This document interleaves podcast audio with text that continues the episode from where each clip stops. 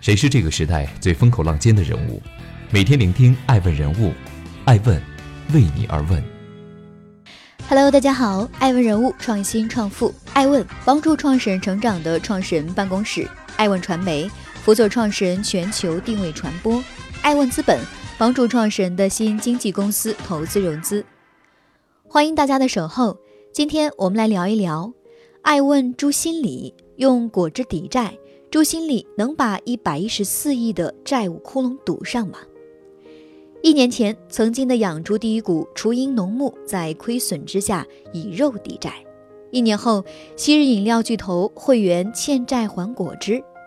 资本市场里的故事总是有些新花样，让人猜不到，却又让人看得懂。实际上，会员的失血之路已经拖了十年，十年无处话凄凉，又为何在今朝今夕被推上风口浪尖？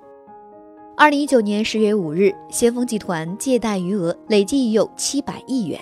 然而，丢下这样一个千疮百孔的企业，创始人张振兴离世的一纸讣告，轰炸了整个中国金融圈。面对一代企业传奇的陨落，更多的不是惋惜与哀悼。而是讨债，数百亿的大窟窿背后站着数十万债权人。就在先锋集团公布张振兴去世前不久，先锋系旗下 P2P 平台工厂微金公布了一份四家借款企业以物抵债的公告。这四家借款公司分别是伊春源源商贸有限公司、伊春汇源生态养殖有限公司。虎林汇源新生态乳业有限公司、虎林汇源新生态牧业有限公司，均隶属于汇源集团旗下。来自汇源集团旗下的这四家公司，在工厂微金平台的借款项目总金额超过四百万元，还款日限定在八月中旬以前，均已逾期。先锋系向会员紧急讨债，以填补自己的借贷窟窿。随后收到几万箱用作抵债的果汁，资本是个圈，债上叠债，一方断裂，一群人慌。然而，相比于先锋集团的四百万债务，汇源果汁头顶高悬的各方欠款已达上百亿，并面临退市危机。曾经的果汁大王朱新礼还能撑多久？欢迎继续聆听《守候》，爱问人物，创新创富。追踪热点动态，挖掘创富故事，爱问每日人物带您探索商业新知。村干部的致富路，脸上有颗痣，一对八字眉，他叫朱新礼。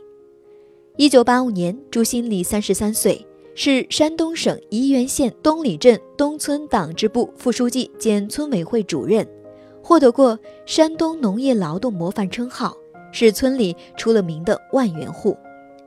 那一年，为了改变山村的贫穷与落后，村干部朱新礼开汽车跑运输，与党支部其他同志一起找信息、访民厂、请专家。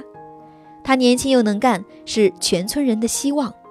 八十年代后期，想致富种果树一度成为沂蒙山区的开发之路，但是由于交通和信息等沟通条件的滞后。果树丰产不丰收，果农有果卖不出，成吨的果子就这样在经历漫长的成长期后直接腐烂在山上。属实见者流泪，闻者心痛。一九九二年的春天，越来越多的人走进商品经济的大潮，朱新礼很心动。交通的道路非一年半载可以建成，产品加工的工厂可就简单多了。说干就干，朱新礼立刻辞去公职。创办了山东淄博汇源食品饮料有限公司，购来大量水果以备为原料的他，决定为广大果农闯出一条致富之路。回忆起创业初期的艰辛，朱新礼表示：“我当时接手的是一个负债千万元、停产多年、已经倒闭的现办水果罐头厂，工人吃饭的钱都没有，去银行贷款更是困难，因为人家看不起你，不信任你。”我们就用补偿贸易的方法买外国人的设备，加工产品卖给外国人，去挣外国人的钱。跟如今的创业形势大为不同，朱新礼并没有把目光定在中国市场，而是想方设法去赚老外的钱。一九九三年，第一批浓缩苹果汁生产下线，看着这些再过一周就要化为腐烂、重归泥土的大苹果，制成了保存期更为长久的美味果汁。朱新礼心潮澎湃，他迫不及待地带着样品赶去德国参加食品展，包里还背着一兜山东大煎饼。白天，朱新礼待在宾馆啃煎饼填饱肚子。晚上，朱新礼躺在床上斟酌着推销言语。没钱请翻译，朱新礼就拜托朋友在国外读书的孩子帮忙讲解。优质价廉的产品与真诚不懈的朱新礼打动了那些蓝眼睛的大鼻子。汇源食品饮料公司拿下第一批价值五百万美金的订单。乡亲们喜出望外的同时，尝到甜头的朱新礼笑开了花。他有了新的想法，这时候的他已经领悟到“想致富，种果树”，还有后半句“走出大山”。一九九四年，朱新礼带着三十多人来到北京顺义安营扎寨。这个小团队合作创立了北京汇源食品饮料有限公司。北京得天独厚的地理、交通、信息科技、人才与市场，都与大山里的世界迥然不同。面对新的风险与挑战，朱新礼如何迎风直上？在北京创业的日子里，我们三十多个人，夜间是车间工人，白天是营销人员。几辆老掉牙的破面包车跑掉了北京的大街小巷，虽然困难重重，但我却信心百倍。朱新礼信心百倍的背后，是会员没话挑的好产品。来京不到三年，会员就站稳脚跟，并发展了怀柔等地作为分厂基地，还斥巨资引进了十五条国际领先的果汁饮料灌装线，两条瓶装纯净水灌装线，一条桶装水灌装线，一点五升、两升康美包无菌冷灌装生产线。一九九六年，汇源集团以七千万的价格中标一九九七年央视新闻联播五秒标本广告权。对于当年的汇源来说，全年总收入还不够支付七千万元的广告费。但正是朱新礼的胆大包天，使这支天价广告为会员赢得全国范围内的知名度。那一年，全国消费者都记住了这样一句话：喝会员果汁，走健康之路。两千年，德龙主动找上会员。一年后，双方共同组建合资公司北京汇源。德龙旗下的新疆屯河以五点一亿现金出资控股百分之五十一，会员则以资产出资持股百分之四十九。两年后，德龙看好现金流充裕的北京汇源，提出了全面收购计划。拟以七倍于合资公司年利润的价格收购汇源集团所持的北京汇源百分之四十九的股权，双方就此展开对赌。朱新礼不慌不忙，用最短的时间以现金回购了德龙所持股权，重新拥抱北京汇源集团。汇源也因此成为最早也是唯一从德龙系全身而退的企业。此后，汇源走上了发展的快车道。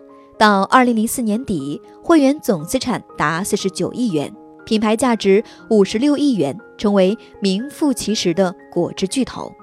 二零零五年，汇源牵手统一，共同组建中国汇源果汁控股。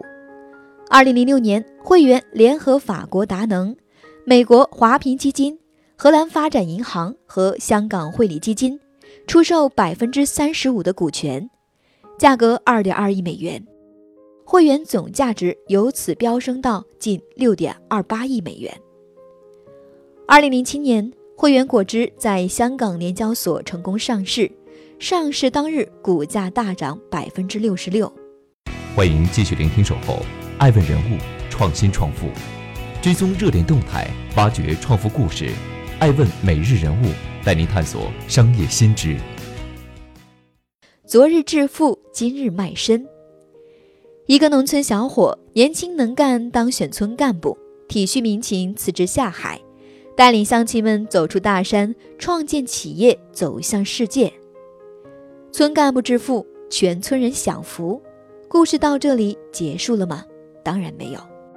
二零零八年北京奥运会如火如荼，满大街放着“北京欢迎您”，爱国不再仅是每个人心底的义务和理想，更是成为了口口相传的标语和时代潮流。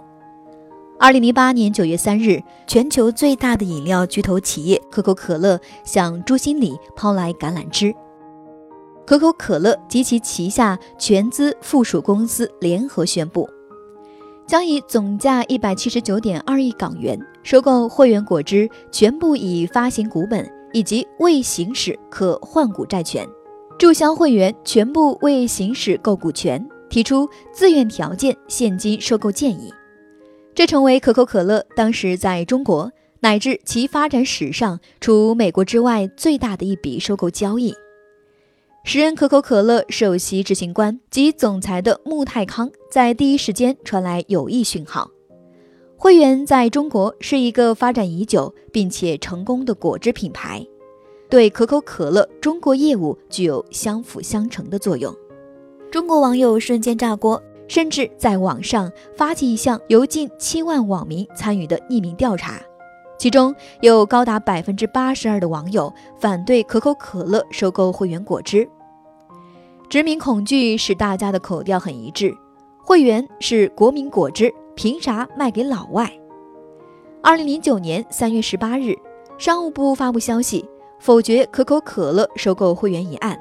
这不仅是二零零八年八月反垄断法实施之后，商务部首次否决的外资收购案。还意味着当时金额最大的外资企业全资收购中国企业的交易案以否定的形式被画上了句号。会员失去了一次嫁到可口可乐这个好婆家的机会，朱心里觉得很无辜。多年后，他回忆起这档事，说：“我认为那是一个机会。如果我把二十五亿美元从美国人手里拿过来，再投到中国的现代农业当中。”就能帮助很多农村以及农民实现规模化运营、科技化运营、品牌化运营。同时，我们还能借助可口可乐的平台，把中国的新鲜水果和浓缩果汁输送到全球去，输送到一百个国家去。拿着老外的钱，再去赚老外的钱。时过境迁，再看今日之会员，或许当初卖给可口可乐才是其最好的结局。网友并不能为会员的遗憾买单，并且一切似乎都太晚了。二零零八年，为了准备可口可乐对会员的收购，提高资产评估价值，朱新礼曾经大举扩产，裁撤变革渠道来减少成本，提高利润率。这一过程中，会员完全裁撤了销售团队，全国二十一个销售大区的二十一名省级经理已基本离职。员工人数从九千七百二十二人减少到四千九百三十五人。交易失败，战略窗口期突然关闭。朱新礼这一失败的套利交易操作，留给会员的是被严重伤害的渠道和被资本开支不断吞噬的利润率。二零零八年以后，会员毛利率最低曾经低至百分之二十六。这在平均百分之五十到百分之六十以上的高毛利的食品饮料市场，是一个低得惊人的数字。二零一九年春节，有会员才叫过年的这句广告语再度出来刷屏。朱心礼的春节却不大好过。早在二零一八年四月，由于汇源果汁向朱新礼控制的另一家公司北京汇源提供高达四十二点八二亿元的短期贷款。没有按照规定申报后被正式停牌，两个月后，港交所就违规事项向汇源果汁发函，如汇源果汁未能在二零二零年一月三十一日前达成复牌条件，将被启动退市程序。截至二零一七年底，汇源果汁总负债为一百一十四亿元，资产负债率百分之五十一点八。在这一百一十四亿元负债中，有八十三点五亿元是借款，这意味着汇源果汁在此基础上还需额外偿还高额利息。此外，汇源果汁还有四只数亿元的债券将于二零一九年到期。截至二零一九年十月，，Win 的数据显示，目前这个总负债一百一十四亿元的汇源果汁，市值仅为五十三点九七亿港元，股价定格在停牌前的二点零二港元每股。这意味着什么？